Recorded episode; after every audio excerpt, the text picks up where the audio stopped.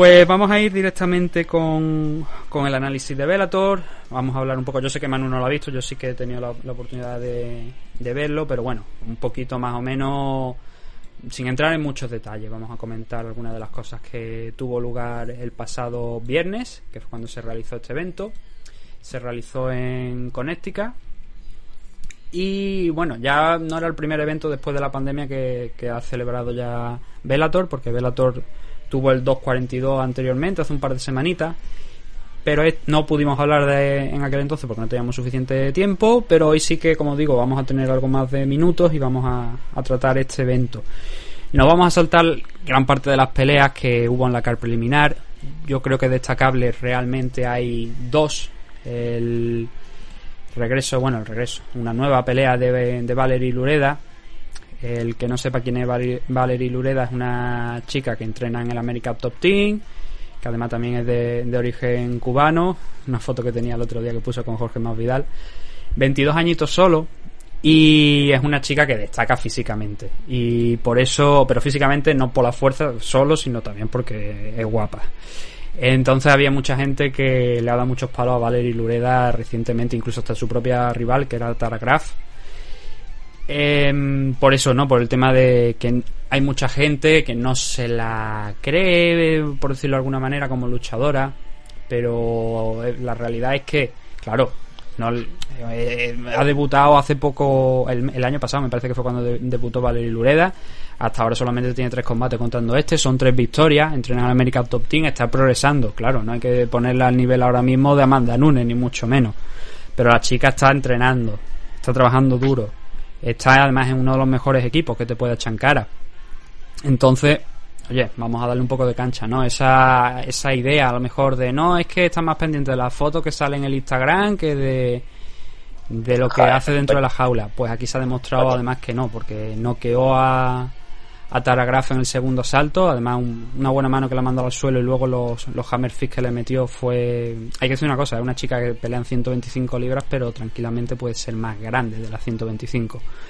Fue una buena victoria, sí que es verdad, contra una rival que estaba un 1-1 eh, profesionalmente, pero claro, es que es lo que hace Bellator en este tipo de, de, situaciones, ¿no? Dándole rivales que estén a su altura, llevar una carrera progresiva, más con una chavala de 22 años. Y esa era una victoria, pues, no, es un, no, no, era un combate importante mm, en sí, pero sí por el nombre, por la chica que estaba, que ya digo, Valerie Lureda está siendo, está empezando a ser bastante conocida, sea por, las fotos de Instagram, sea por lo de dentro de la jaula, que es lo que a nosotros más nos interesa, pues es un nombre que aquí en Bellator están promocionando bastante y que está despertando además también bastante interés por parte de, de, la, de la prensa. Luego también, cerrando la, la car preliminar, había un combate que era el de Adam Borix frente a Mike Hamel.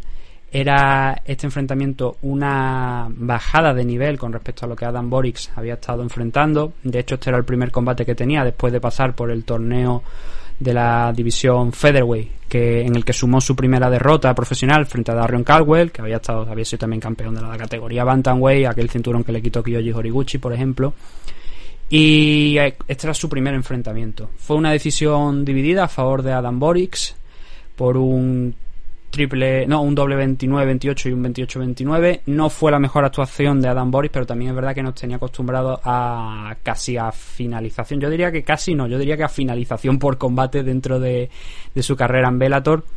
Con lo cual, claro, ver ahora esta decisión ante un rival que quizás es de un nivel inferior a lo que había estado enfrentando hasta ahora deja algunas dudas y creo que el combate de, Adam Boris del viernes segundo o tercer asalto son buenos, pero no está al nivel, desde luego, que había estado hasta ahora, antes de Darion Caldwell, por supuesto, a pero, profesional, sí. Sí, perdona, perdona que te corte, Nathan. ¿Puede ser que no estuviese a nivel o que no entrase en el combate desde el primer asalto?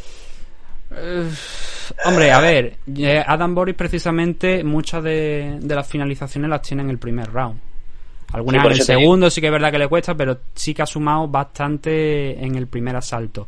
Y esos primeros asaltos también, es verdad que como tú bien dices, muchos suelen ser de estudio, pero primero, segundo es donde se concentran casi todas las finalizaciones de, la carrera de Adam Borix.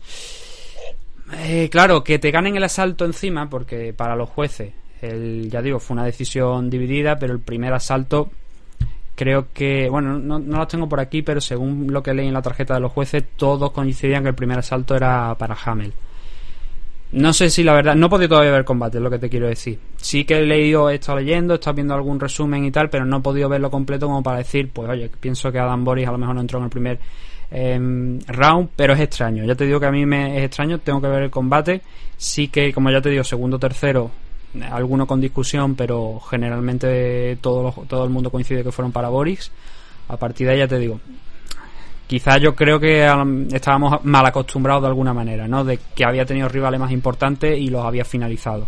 De hecho, es que la primera ronda del torneo creo que fue contra Paz Curran, que había sido campeón un par de veces en Bellator, y le pasó por encima. Por eso quiero decir, había puesto la, quizás la barra tan arriba que ahora ha llegado este combate y ha bajado. No sé si es por a lo mejor aquella derrota que tuvo contra Darion Caldwell, que además fue bastante rápida, o porque ha intentado algo diferente yo tengo que verlo para. Este, este combate, de hecho, la, la car preliminar, Valery Lureda, Dan Borix y el resto de combates lo podéis ver gratuitamente a través de YouTube porque está la, la car preliminar ahí. Que no es que tengáis que pagar ni suscribiros a Dazón. Eso lo podéis ver gratuitamente. Así que si queréis más MMA aparte, pues ahí tenéis esa car preliminar de Velator. Ahora vamos a empezar con los combates que teníamos ya en la car principal, que eran cuatro enfrentamientos, que casi todo lo que está haciendo últimamente Bellator son eso, son cuatro peleas en la main card y la verdad es que es de agradecer en parte por eso, porque te lo limpia rápido, ¿no? Lo ves fuera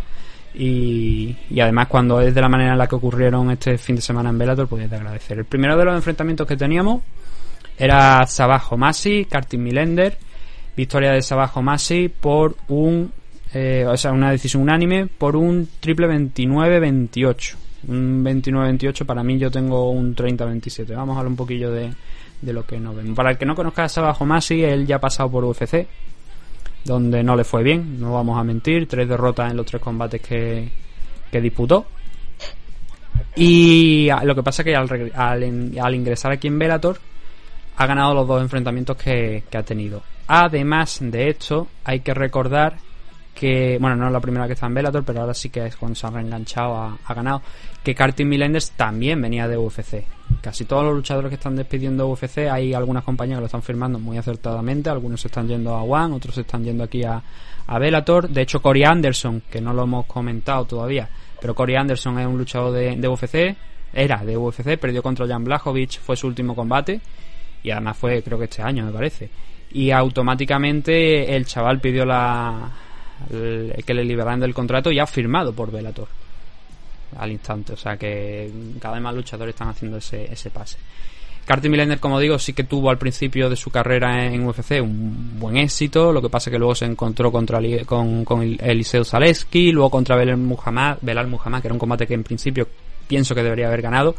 Y ese fue de hecho su último combate en UFC, el de Belal Muhammad. Luego llegó aquí a Bellator, tuvo una primera victoria contra un luchador que no estaba, entre comillas, al nivel a lo mejor de lo que podemos esperar. Y este combate contra Saba Homasi era un combate ya de nivel, la verdad. Y como digo, fue una decisión unánime a favor de, de Homasi por un triple 29-28.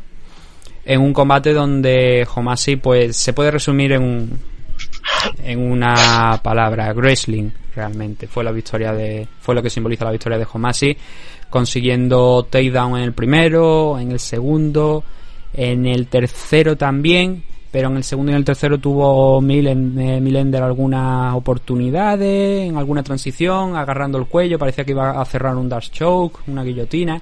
Especialmente en el tercero estuvo bien Carter Milender y puede que haya sido, sin tener la, como te digo, la, la puntuación asalto por asalto del, combate, creo que ese tercer... Bueno, este, en este caso sí que las tenemos, mira, sí que las tenemos por aquí. a Milender le han dado el tercer asalto por eso, porque presionó mucho.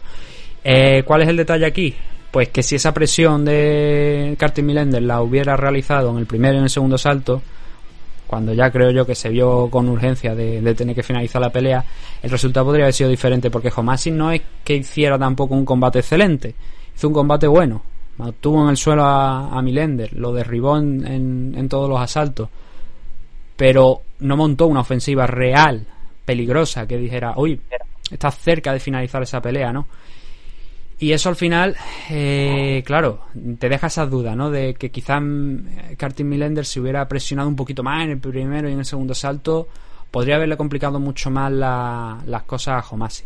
No sé si es porque ya llegó en el tercero Homasi más cansado y, le costaba seguirle el ritmo en el striking a, Milender, pero desde luego en el tercer asalto yo también lo tengo puesto para Homasi por lo que consiguió de los takedowns, pero entiendo perfectamente por qué se lo han dado los jueces a, a Milender. No altera el resultado, es una actuación que no es decepcionante por parte de Cartin Milender, si tenemos sobre todo en cuenta actuaciones como la de Belal Muhammad, pero que a Homasi esto le sirve mucho, ¿no? Le sirve para sumar una nueva victoria en Bellator, la segunda, y ahora mismo Cartin Milender se queda con ese 1-1 del que estábamos hablando. Más gente que ha venido de UFC, Miles Yuri contra Georgi Karakanian. También yo creo que la gente conoce a Miles Yuri de sobra. Perdió en su debut contra Benson Henderson aquí en Bellator, pero luego ha ganado sus dos combates. Este no ha, este también lo ha, vencido por una decisión dividida, un, un 29-28. La decisión es, jodida, porque es un 29-28, 30-27 y luego un, un 27-30 a favor de su rival división de opiniones, la verdad, cuanto menos, muy, muy extraño. Eh, Carcanian es un veterano ya, no solamente de Bellator, sino del mundo de, la, de las MMA, más, más de 40 combates, 41 combates, si no tengo mal entendido. Y era una buena prueba para Mike Shuri, ¿no? Para ver en qué punto está. Ya te enfrentas contra un veterano, es verdad que no está en su mejor momento de forma. Salió con eh, Georgie con una estrategia interesante a derribar a, a Yuri, el primer asalto también estuvo bastante bien en striking, había, había una pequeña diferencia en el striking, pero el combate es muy muy igualado a partir de ahí.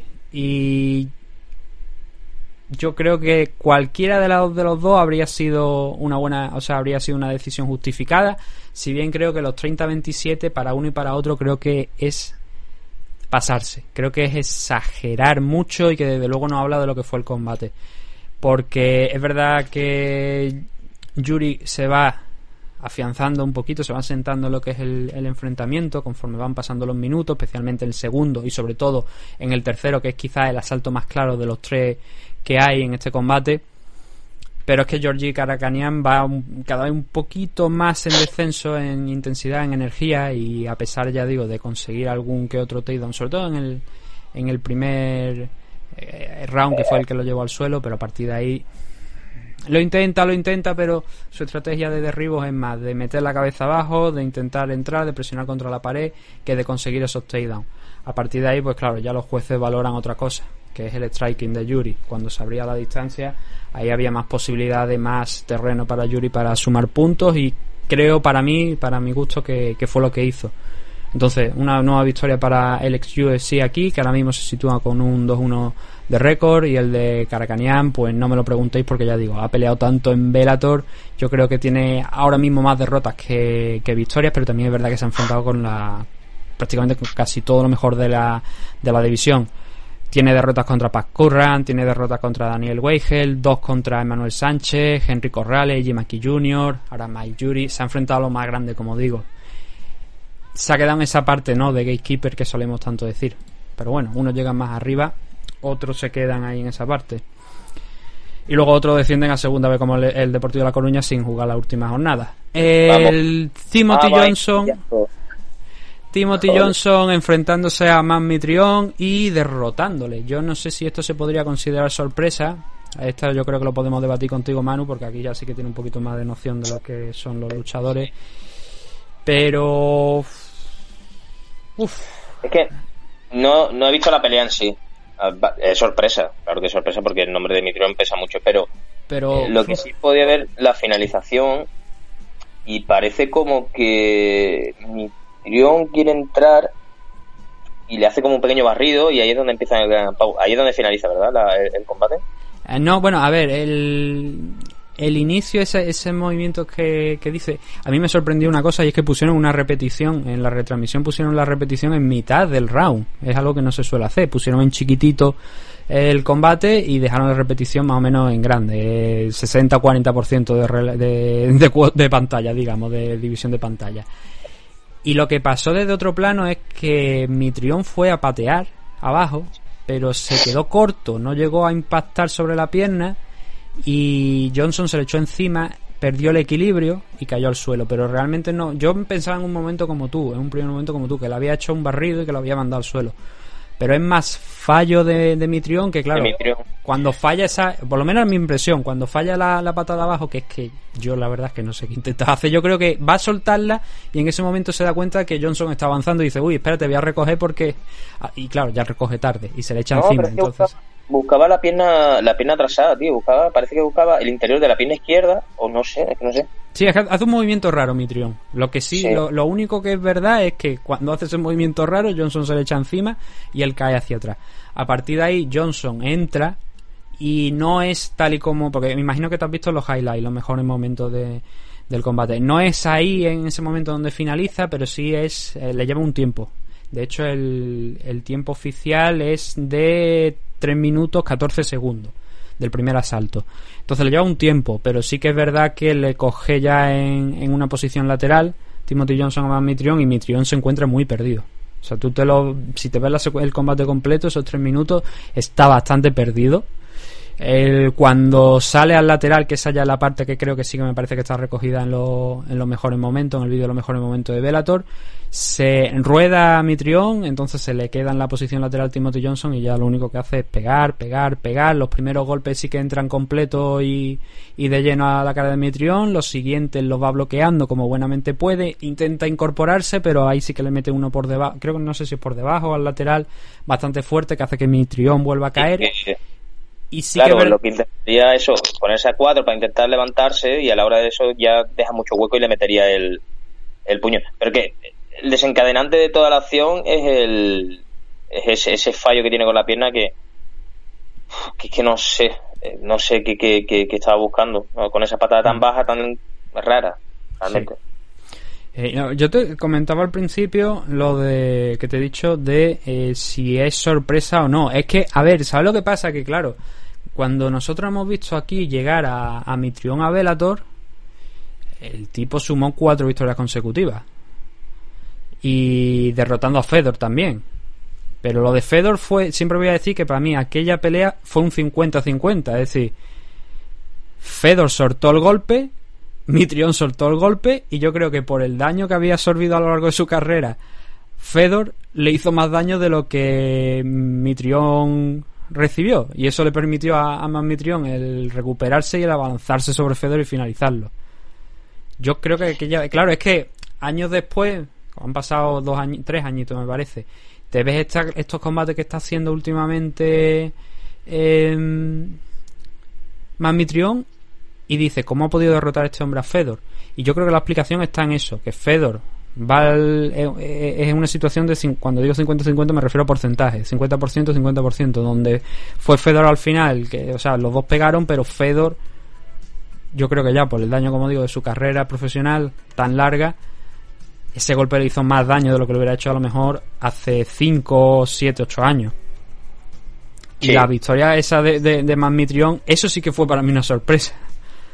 Porque luego... No, pero, sí, fue una sorpresa yo creo que para todos porque todos pensábamos de que, de que Fedor iba a ganar ese torneo. Y de hecho yo creo que, que, nadie tiene duda de que Fedor Emelianenko es superior a Mitrión. Sí, sí, sí, sí. Bueno, pero, pero, pero vamos, sin duda alguna la historia fue esa, de que conectaron los dos a la vez y Mitrión se levantó antes. En fin, mm. por lo que tú estás diciendo, por el daño que tiene ya Fedor o, por X motivo. Mm. Porque a lo mejor conectó mejor, pero que fue un puño. Eso no significa de que, de que sea mejor Mitrión, ni mucho menos, vaya. Claro, después llegó esa derrota en la final del torneo Heavyweight, creo que. No, la final del torneo Heavyweight no, pero sí que fue, me parece,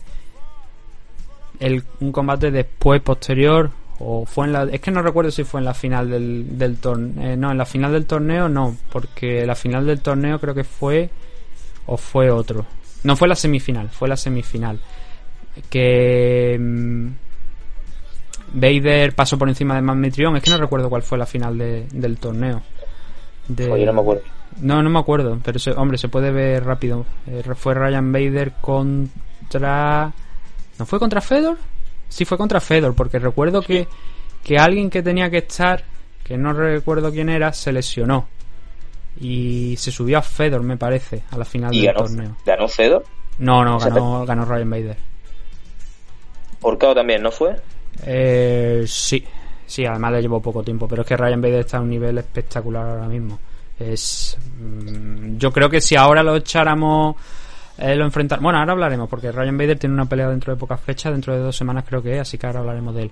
Pero volviendo al tema de Mitrion, perdió contra Vader, además que le pasó Vader por encima, pero totalmente por encima. El peor combate que ha tenido más Mitrion en, en si exceptuamos este de ayer, que creo que ha sido el peor le pasó por encima. Luego tuvo el empate, bueno, el empate, el no contest aquel contra Sergei Karitonov, que le pegó un viaje en la entrepierna. creo que fue, me parece que fue Mitrión a Karitonov y lo dejó muñeco, lo dejó seco.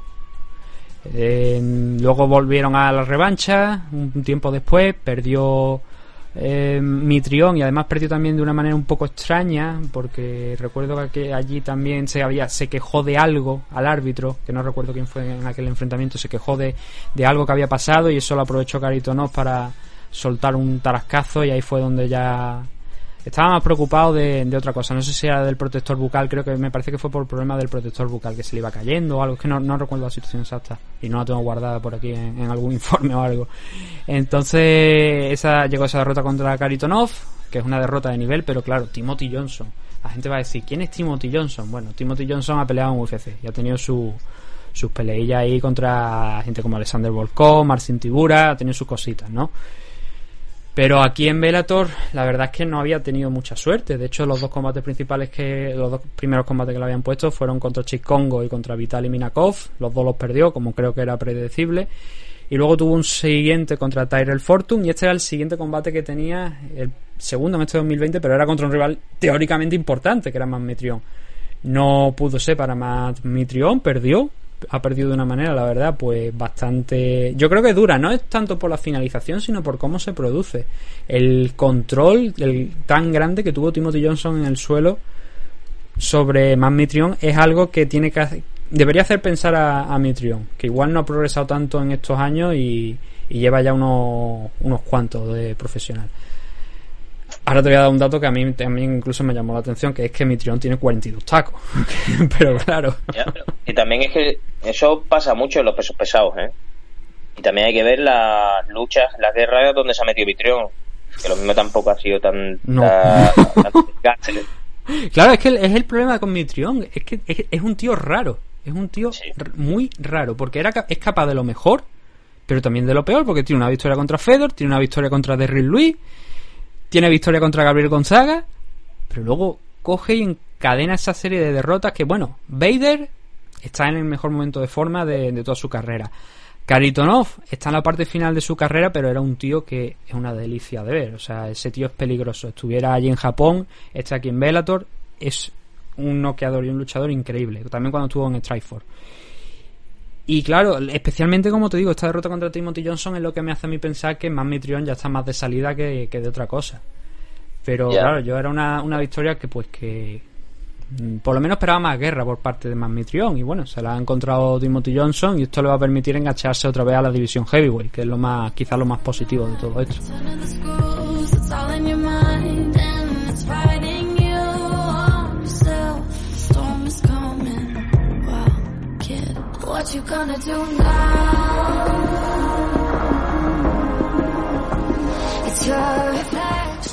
El último de los combates de este evento de Bellator 243 era el que enfrentó a Michael Chandler contra Benson Henderson en la revancha ya de, de, aquel enfrentamiento que tuvo, que también acabó con una victoria por decisión dividida a favor de Michael Chandler en 2016. Y en esta ocasión Michael Chandler no lo dejó en manos de los jueces, sino que finalizó a, Benson Henderson con un zurdazo, lo mandó a la lona y a partir de ahí pues un poquito también lo que Timothy Johnson hizo con Matt Mitrion, salvo que en esta ocasión pues tuvo que enganchar menos golpes Michael Chandler para que el árbitro para detuviera la pelea. Eh, ¿Qué pasó aquí? Hay una cosa que llama mucho la atención y es como. ¿La, finalización la has podido ver? Sí. ¿Has visto, ¿Has visto cómo hace ese cambio de diestro a zurdo? ¿Y sabes lo que hace con la, con la derecha? Le quita la guardia y conecta a la izquierda. Claro. Es eso. Es ahí donde lo. Es que es, es ese detalle y es algo que recientemente muchos luchadores están haciendo y que creo que eh, dopaje aparte, TJ Dillashaw estaba haciendo muy bien. Era hacer ese cambio de, de, de stand, pasar de diestro a zurdo cuando estaba, cuando había soltado ese golpe y sorprender al luchador que tenías por delante. Y eso fue lo que hizo Michael Chandler ayer.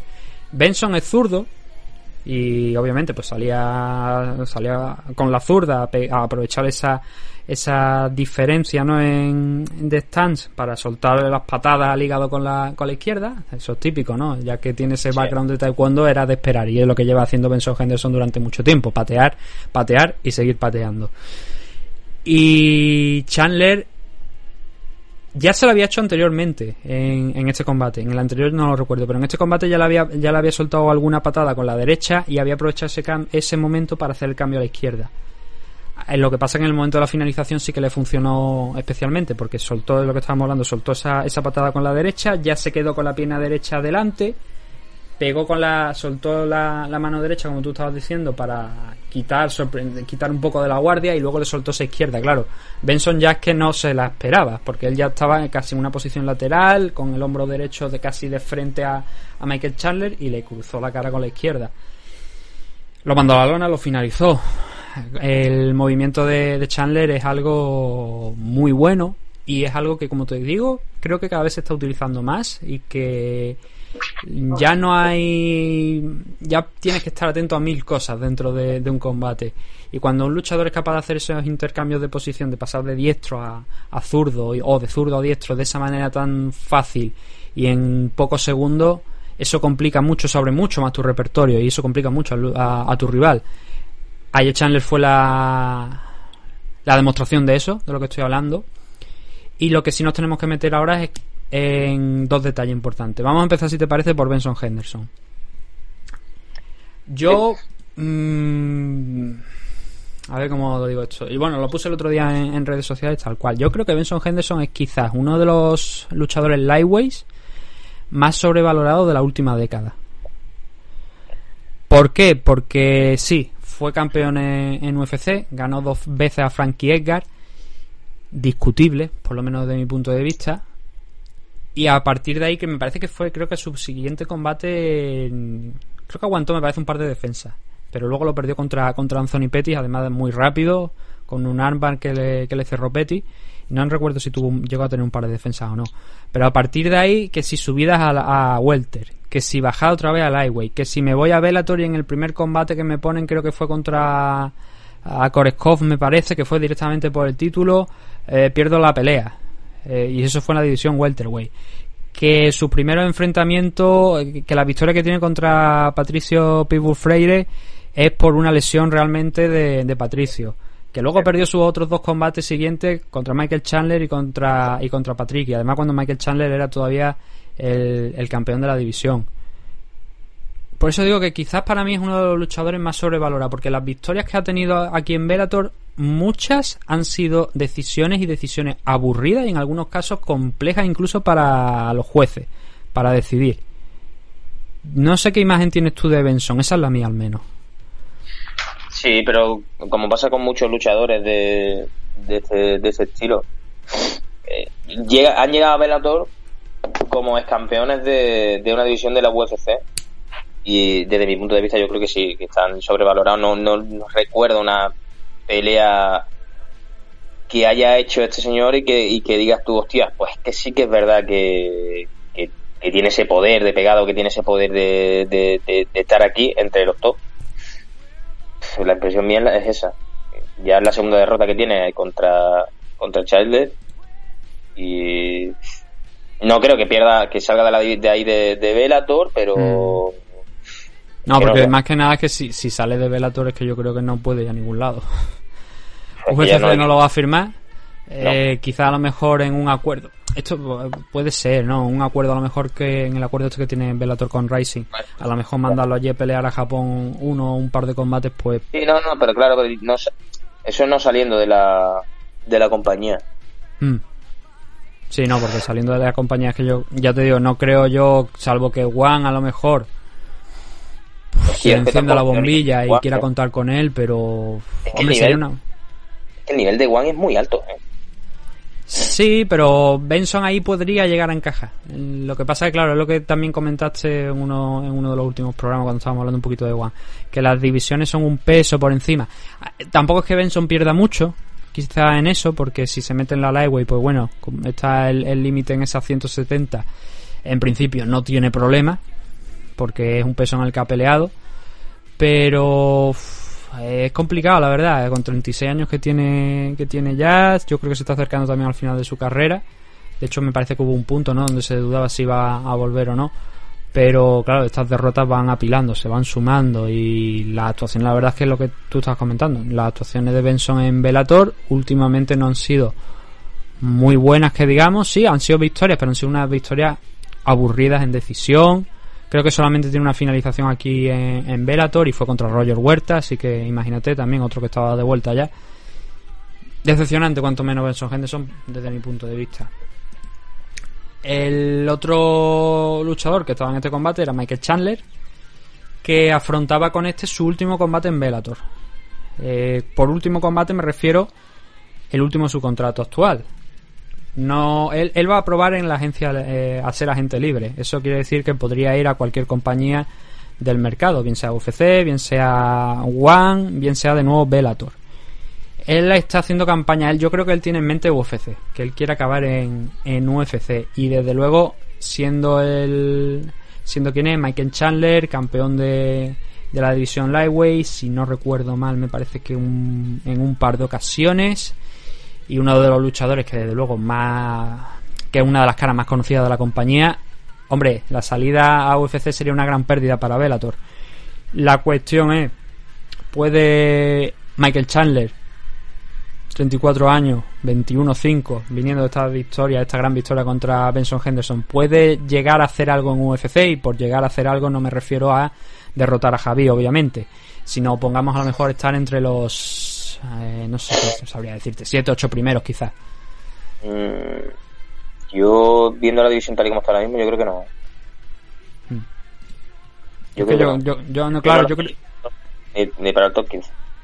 ¿Ni para el top 15? No. Mm, eso ya son palabras mayores, que, no están ni para el top 15, ¿eh? Hombre, yo creo que yo creo que el, el, el top 15 en principio lo podría pelear y yo creo que podría entrar. Michael Chandler tiene bastante nivel. Eh, lo que pasa es que eh, llega, una, una, decisión muy complicada. Hay mucho coco, eh. Sí, sí. Hay mucho coco en esa división. Y el más pintado te, te hace relojes de madera en un momento que. Hmm. No sé.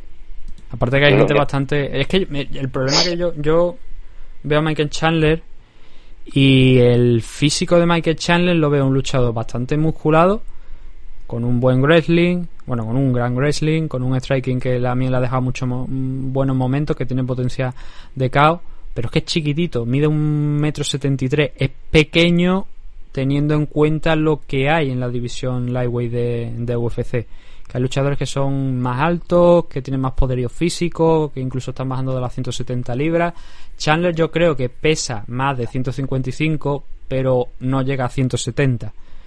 Entonces también estaría un poquito en, desventaja con mucha gente en ese plano. Pero yo creo que un luchador que nunca lo ha probado. que pudiera bajar a peso pluma, pues bueno, quizá en peso pluma. Uf, lo veo, lo veo difícil, ¿eh? Pero es que es muy grande el bicho. Sí, por eso te digo que son 10 libras. 10 libras y, es grande. Y se ve que, corta. La verdad es que no sé cuánto eh, pesa fuera de competición.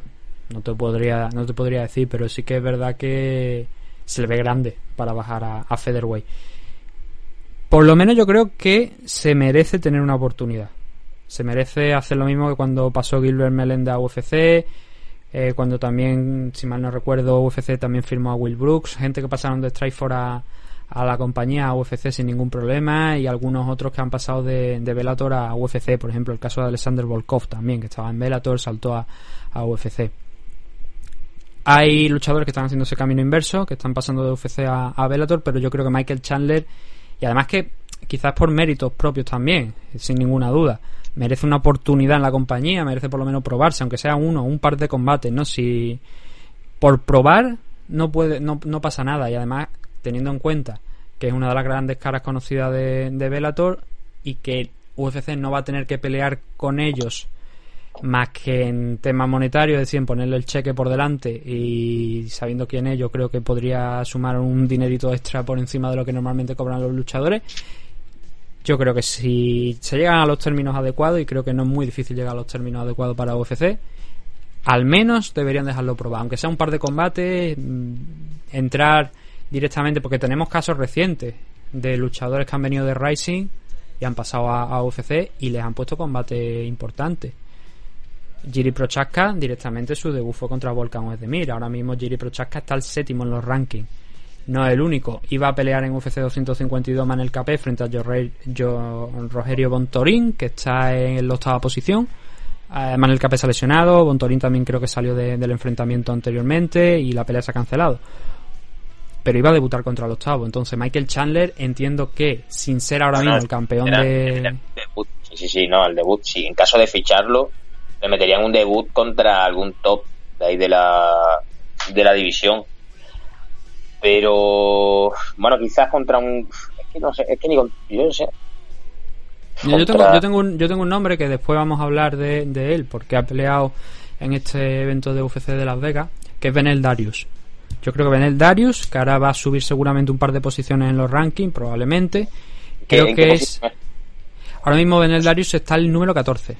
Y con la victoria de ayer, no estamos adelantando, pero con la victoria de ayer supongo que subirá un par de posiciones. Yo creo que es un luchador interesante. Si ve, si Manel Capé siendo campeón de, de Rising de la división Bantamweight le iban a poner a Bontorín y a Jiri Prochaska siendo el a Heavyweight le han puesto a Volkan Ozdemir es verdad que como te estoy diciendo Michael Chandler actualmente no es el campeón de la división Lightweight pero sí que con ese registro que ha tenido de, de cinturones ya de, haber, de venir además de noquear a Benson Henderson yo creo que en ese rango del 13 al 15 algo sí que creo que debería por lo menos del 13 al 15 ponerle UFC.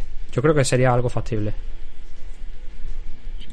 Pero bueno, que tendría que tendría que tener una lucha ahí dentro de los top y a ver si la historia es ver si la gana. Claro, no, obviamente. no sé, yo ya te digo que la división, es que la división de la lightweight, tío, yo que creo que es la más competitiva que hay ahora mm. mismo. Sí, pero mira, ahora mismo el 15 es Drew Dover, que yo creo que Drew Dover puede ser un rival bueno también de apertura en el primer combate para Michael Chandler. Todo esto, todo esto claro, suponiendo que mm, acabe ahí, pero claro, cuando yo escucho a un luchador hablar de ser agente libre, después de haber estado tantos años en Bellator, entiendo que es que lo que está pensando es el salto a UFC, no está pensando en One, salvo que le llegue una oferta de Bellator que a lo mejor se, sea más interesante económicamente que de la que le pueda llegar desde UFC y entonces se quede ahí. Pero yo creo que lo que está pensando él obviamente es en llegar a UFC. Bueno. Ya lo iremos viendo, desde luego. esto es lo que dio a lo que dio lugar el evento de Bellator 243, el Chandler contra Henderson 2. Y luego lo que tenemos en el Bellator 244, que no nos vamos a parar tampoco mucho en lo que es eh, el evento, pero mira, en la car. Eh, mira, para empezar, en la car preliminar, cerrando la car preliminar, tenemos a, a varios luchadores que han pasado por, por UFC como John Salter, por ejemplo, aunque no, haya mucha gente que lo recuerde, pero en el último combate tenemos a Eric Pérez, al Gollito Pérez, enfrentándose a Josh Hill en 135 libras, en la car preliminar de, este Velator. Que es probable que acabe en la main car porque por lo que veo aquí ahora mismo solamente hay tres combates en la main car y es probable que suban uno más. Ya lo iremos viendo con el paso de la semana. El evento este se va a celebrar el 21 de agosto, es decir, todavía quedan un par de, semanitas hasta que se, se celebre. El, ¿Qué más tenemos por aquí? Valentín Moldavsky, el ruso, enfrentándose a Roy Nelson, en lo que puede ser uno de los últimos combates de Roy Nelson a nivel profesional. Julia Bad, regresando después de perder el cinturón frente a Chris Cyborg eh, para enfrentarse a Jesse Mill con un 9-3. Y luego en el main event de la noche, eh, hablábamos de Ryan Bader, vamos a tener a Ryan Bader frente a Vadim Nenkov, uno de los que yo llamo Fedor Boys, porque creo, si no recuerdo mal, Nenkov, cuando estuvo por Rising, ya digo, si no recuerdo mal, estuvo con Fedor, era uno de los luchadores a los que apoyaba Fedor. Ahora mismo ese, este chico, Vadim Nenkov, tiene un 12-2. Ha llovido desde aquel, aquellas peleas que tuvo en Rising, que son sus únicas dos derrotas profesionales y fueron al principio de su carrera. Uno fue contra Jiri Prochaska, la otra contra Carl Albrechtson. ya ve dónde ha llegado Jiri Prochaska y Karl Albrechtson también ha peleado aquí en, en Bellator. A partir de entonces ha estado rodando por diversas compañías, acabó aquí en Bellator, donde suma cuatro victorias consecutivas.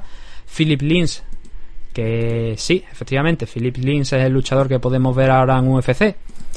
Luego también eh, Liam McGarry, que es un luchador bastante peligroso de los que está aquí en, en Bellator. Esto, todo esto, por supuesto, en la división Light Heavyweight.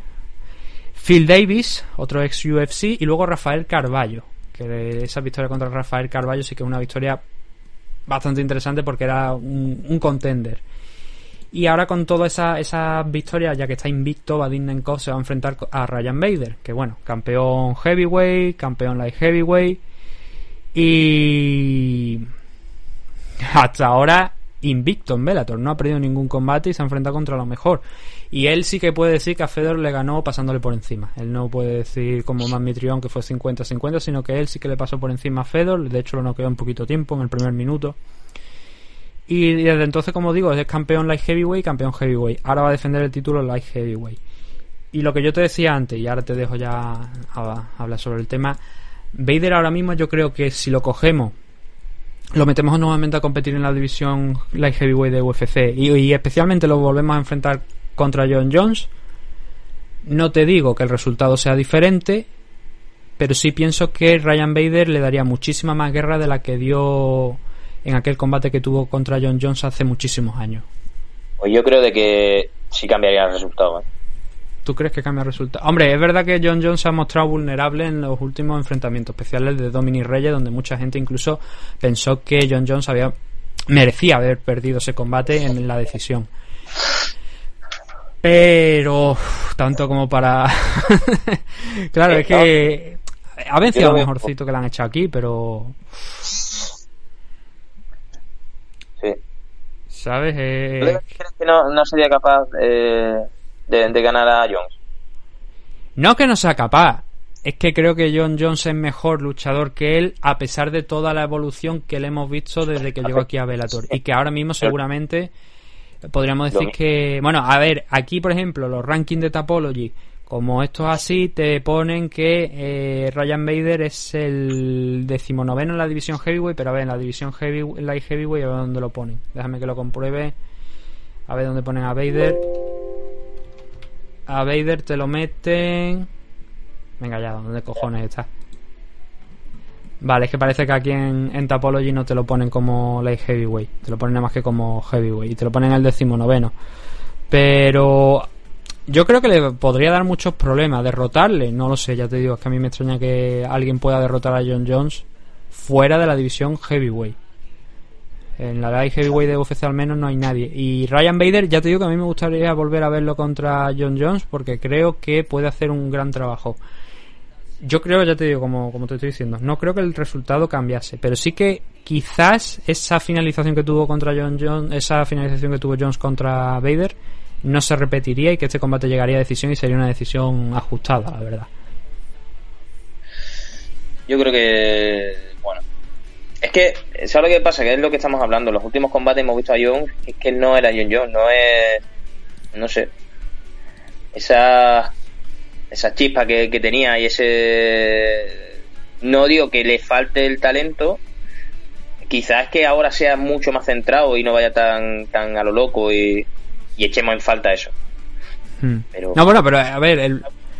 Jones al principio sí que es verdad que juntaba más finalizaciones y tal yo no creo que haya dejado de ir a lo loco. Yo creo que nunca ha ido a lo loco. Yo creo que siempre ha sido un luchador inteligente. Lo que pasa es que ahora es más inteligente. ¿Y por qué digo esto? Porque solamente te tienes que coger dos combates. Alexander Gustafsson, el primero, y Alexander Gustafsson, el segundo enfrentamiento. Y ahí se verá esa evolución que ha tenido a nivel de, de inteligencia John Jones. De pasar a meterse en el combate que quería Gustafsson a dominar por completo a Gustafsson cuando no entró en ese juego y, se mantuvo en lo que en lo que él tenía que hacer. El, pero a su vez, como te estoy diciendo, creo que Vader ha evolucionado mucho y que por ese motivo el combate sería cerrado. Aún así, ya te digo que John Jones creo que ahora mismo es favorito ante cualquier light heavyweight que le eche por delante. Pero es por eso, es esa duda que tengo y esa duda que me gustaría resolver, que peleara Ryan Bader contra John Jones en este momento para ver qué, qué puede pasar. Lo que pasa que Vader está tan cómodo ahora mismo en Bellator que es difícil, es difícil que salga de ahí. Pero bueno, igual antes del final de su carrera podríamos ver un regreso a, UFC. Y no está muy lejos, además también el, final de su carrera, porque son ya 37 años lo que tiene. Pero yo creo que mm, algo, a, mí me encantaría volver a verlo en UFC. Creo que podría competir con no solamente la heavyweight, sino también la light heavyweight, visto lo bien que ha ido eh, evolucionando con el paso de los años. Esto es lo que teníamos para Velator. Hemos estado, la verdad, un ratillo creo que bastante interesante. Cerca de a lo mejor 40-45 minutillos hemos dedicado a Velator. Así que esta vez no, no vaya a poder quejar de que, es que solo habláis de UFC. Pues bueno, hemos hablado también un poquito de Velator en la medida en la que hemos podido. Vamos a hacer una pausa. Cuando volvamos hablaremos de UFC Las Vegas 6, no sin antes por supuesto dedicarles esos minutos a nuestros patrocinadores. Así que no, no os despeguéis que volvemos aquí con más MMA Adicto en esta edición número 299.